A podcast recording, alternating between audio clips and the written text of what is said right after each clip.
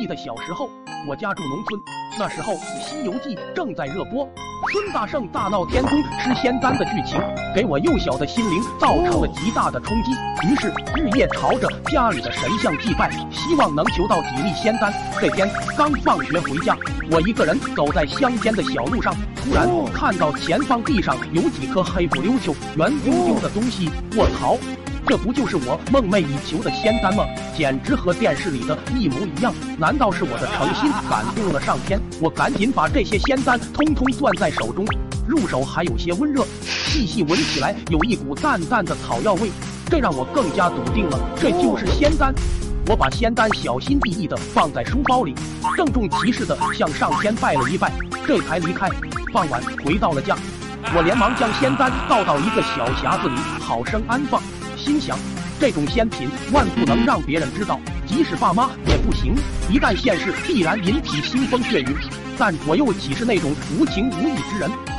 很快到了晚饭时间，我妈喊我盛饭，这不正是大好机会吗？只要让他们顺着饭菜吃下，既吃了仙丹，也不会外传。我也不是无情无义之人，我不禁的被我的聪明智慧折服，嘴上答应着，来了来了。手里摸出两枚仙丹，就进了厨房，悄悄放进了爸妈的碗里。饭桌上，我爸端起碗大口吃起来，突然脸色一变，蹲在地上狂喝不止，半晌吐出一个黑不溜秋的东西，外表已经有点融化了。那可不就是我的仙丹吗？我爸起身大吼道：“这是特么什么玩意？眼看这种仙品要被浪费，我连忙冲上去说：爸，这可是仙丹啊！”吃了能延年益寿，我爸惊诧地问：“什么仙丹？”我眉飞色舞地把事情的经过说了出来。我爸越听脸色越凝重，到最后直接哇的一声又吐了出来。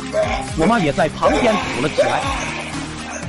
那天晚上我遭受了从未有过的男女混合双打，好心给他们吃仙丹，竟然落得这种下场，心里愤懑不平。